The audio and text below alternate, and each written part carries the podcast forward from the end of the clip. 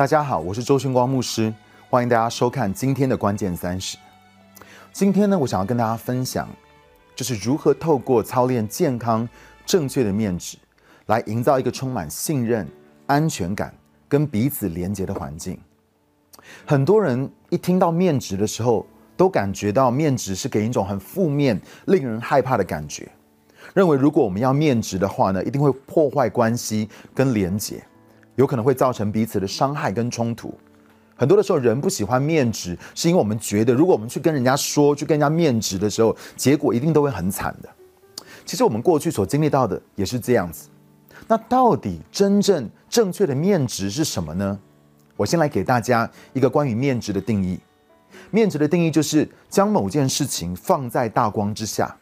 当我以温柔的心来找你，是要来为你把灯光打开。让你有机会可以看见。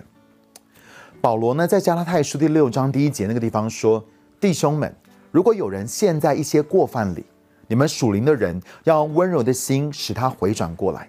自己却要小心，免得也被引诱。”这段圣经里面讲到有两个关于面值的前提的心态。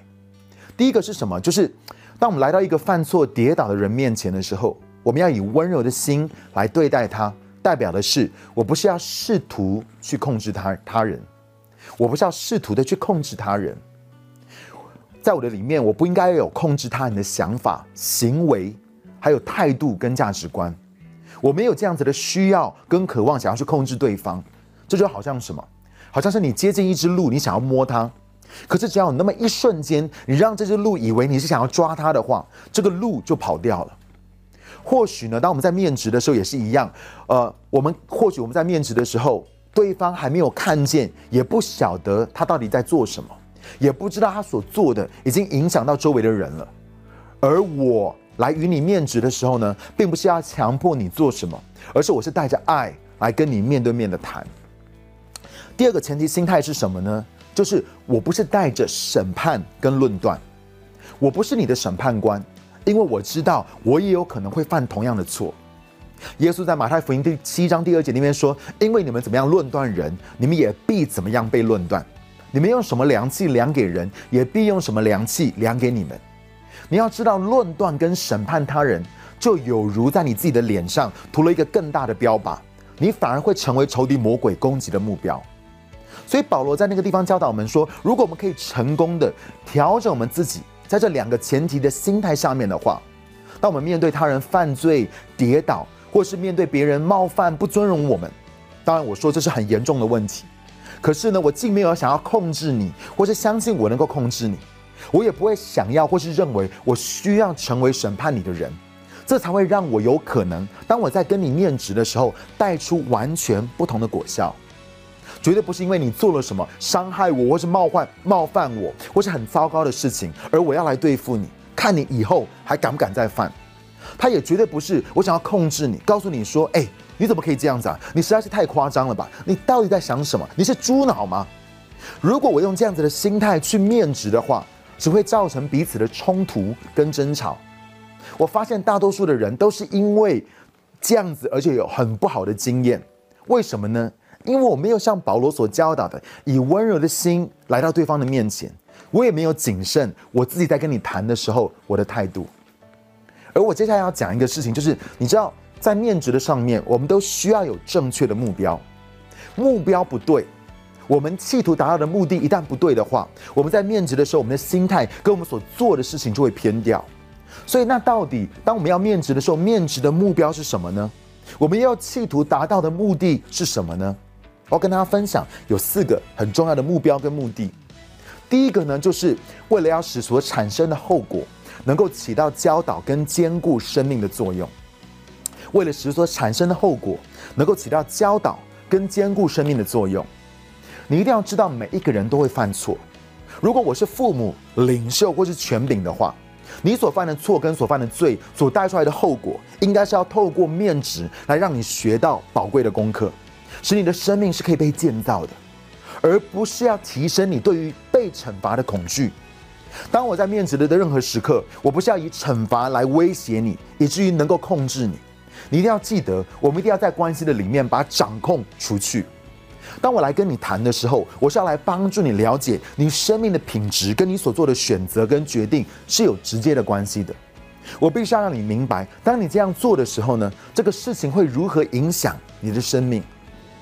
这个地方，我需要先澄清一件事情：我们必须要了解后果跟惩罚是不同的。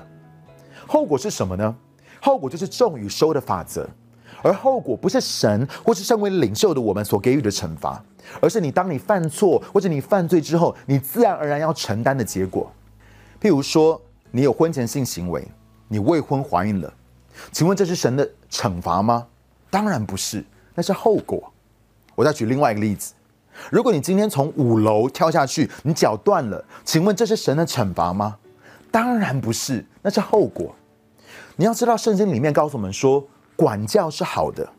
可是那个管教的方式呢，是透过呈现后果。然而，我却发现很多的教会领袖或是父母管教的方式，看起来或是感觉上。都比较像是惩罚，可是为什么我们要用惩罚的方式呢？因为惩罚会有助于掩饰我们心中的恐惧，来合理化我们对于控制的需求。你要知道一件事情：人只要一担心害怕，就会想要掌控。我举例子，只要爸爸妈妈担心害怕的时候，他们就会想要掌控他们的孩子；男朋友、女朋友、夫妻之间也是一样，只要一担心害怕的时候，就会想要掌控对方。可是接受这种惩罚为管教方式的人，他却得不到一点力量，因为在执行管教的人呢，他会要求那个做错事、犯错、跌倒的人要绝对的顺从，意思是说我已经帮你做好了决定，你就是要接受我所给你的惩罚。可是你会发现，借由后果来管教跟惩罚它是不一样的，因为透过后果来管教的话，他会把力量赋予那个犯错、跌倒的人。为什么呢？你必须要明白一件事情：神国度的面值呢，是一个赋予能力的过程，它并非支配、掌控、控制的一个过程。所以，当一个人，OK，他犯了错，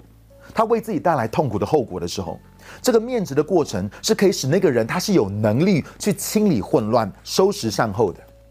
你要知道，天国文化的方式是什么？就是这个环境会要求每一个人要为自己负起责任。如果今天你搞了一团乱，如果今天你犯错、你软弱、你跌倒了，我是不会被你吓到的。可是我也要告诉你一件事情：最适合处理善后的人就是你自己，不是别人，不是你的父母，不是你的领袖，也不是你的牧者，而是你自己要去承担起这个责任，去处理善后。所以呢，我当我给你面子的时候，我是要帮助你看见你所做的选择跟后果是如何的影响爱你的家人、爱你的弟兄姐妹。而当你愿意选择负起那个责任来收拾善后的时候，你才是真正的看重跟尊荣你与他们之间的关系。但是，假如我们在面值的时候，因为想要控制那个结果，直接用惩罚，而窃取了他们选择的自由，你要知道，我们就等于是剥夺了他们的能力，而我会制造出的是什么？就是软弱无力、不负责任的人。那些被面值的对，那些被面值的对象，他们就好像变成了受害者。他们会感觉到，因为我就是要接受你给我的这些的惩罚，所以我一点力量都没有。当我感觉到我是无力的，当我感觉到我是受害者的话，我又怎么可能负起责任来改变我所在的处境，来改变我所带出来的一大堆的问题呢？所以，我们的面子要从一开始就是要带着赋予能力的目的。整个过程的当中，我们必须要指出他们所做的选择带出来的后果是什么，并且呢，我们要温柔的帮他们开灯。然后呢，提供他们力量跟智慧，而不是控制跟惩罚。第二个，我们来看关于面值的目的跟目标是什么？就是为了要将他们犯错之后已经遗忘的身份重新的换回，要将他们犯错之后已经遗忘的身份重新的换回。当我们犯错跌倒，搞出一团乱之后，其实我们很容易忘记我们尊荣的身份，我们很容易忘记神是怎么样看我们的。我们忘了我们有多棒，有多宝贵。我们忘记了我们是按着神的形象跟样式所造的，还有神他有多爱我们。因为你要知道，当我们犯罪犯错之后呢，会带出一个羞愧感，而羞愧感呢，它会根据我们所犯错误的大小，或者是我们对于错误的敏感程度。有些的时候，我们犯的错很大的时候，我们自然而然那个羞愧感就会非常的大。有些的时候，我们对于犯错很敏感的话的时候，我们也会有很深的一种羞愧、羞耻的感觉。而这个羞愧感呢，会在我们的心思意念当中扎根。你一定要知道，羞愧感它不只是一种感觉而已，它更是一种攻击你个人身份的一个邪灵。这个羞愧感，它会向你说谎，因为仇敌魔鬼的策略就是要让你相信一件事情，他相他要你相信说，你今天会做坏事，是因为你就是一个坏蛋。你今天之所以会失败，就是因为你是一个败类。你今天，当你我告诉你，他会告诉你说，你不是犯错，而是你这个人根本就是个错误。他会把你所做的事情变成一个 label，变成一个标签，贴在你的身上，告诉你说你就是这样子的人。而在面值的时候呢，我要把你从你对自己错误的眼光跟认知的当中带出来，我要把你放在神的眼光之下，我要让你去看到神是如何以尊荣的眼光来看你。使你可以记得你是谁，让你不会忘记是这个最好版本的你在做决定，而不是这个犯了错、软弱跌倒的你在做决定。因为那个版本的你会想要惩罚自己，因为那个版本的你会想要自我放弃。而我当我在面值的时候，我是不想要跟那个那个版本的你来对话的。你知道这些年来，神在教我关于尊荣文化的时候，他告诉我说，每一个人都会有最软弱、最不好状态的时候。他都会有低潮的时候，而你不要以那个状态来评估一个人，而是以他最好的状态的时候呢来看他。这也是为什么跟我比较亲近的童工，他们不会害怕让我看见他们低潮或状况不好的样子，因为他们知道我绝对不会以那样子的状况来认识他们，来评估他们。而你要知道，神的策略就是在你当你在犯错、在跌倒的时候，他要恢复你的身份跟看你自己的眼光。他要你知道，你是按着神的形象所造的儿女，你是蒙爱的圣徒，而他要让你知道，你一定会做出正确的选择跟决定，来面对跟处理你所造成的后果。那面值第三个目的，第三个目标是什么呢？就是为了要邀请并且加强双方关系的连结。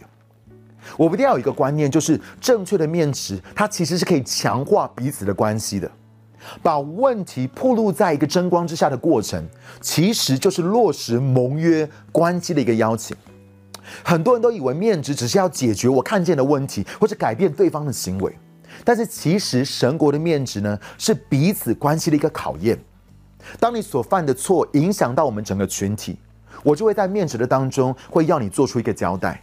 而我也会从你的回应的里面，我会看出你到底有多在乎你的家人、你的小组、你的团队或是你的教会。另外呢，面值也考验着我跟被面值者之间的关系。我发现一件事情，就是唯有在面值的时候，我才会知道这个盟约的关系到底是强还是非常的薄弱。你会发现，有些表面上感觉好像很爱你、很挺你的人，其实根本当你面值之后，你还发现他不在乎你跟他的关系。有一些你以为不太在乎的人，可是当你面值之后，你却发现他们是出乎意料的忠诚跟体贴。而你要知道，讲到关系的时候，面值要能够成功，关键就是在于信任。如果今天没有信任感的话，很快的你就会发现我们在关系上面，甚至说我在面值你的时候的那个限制。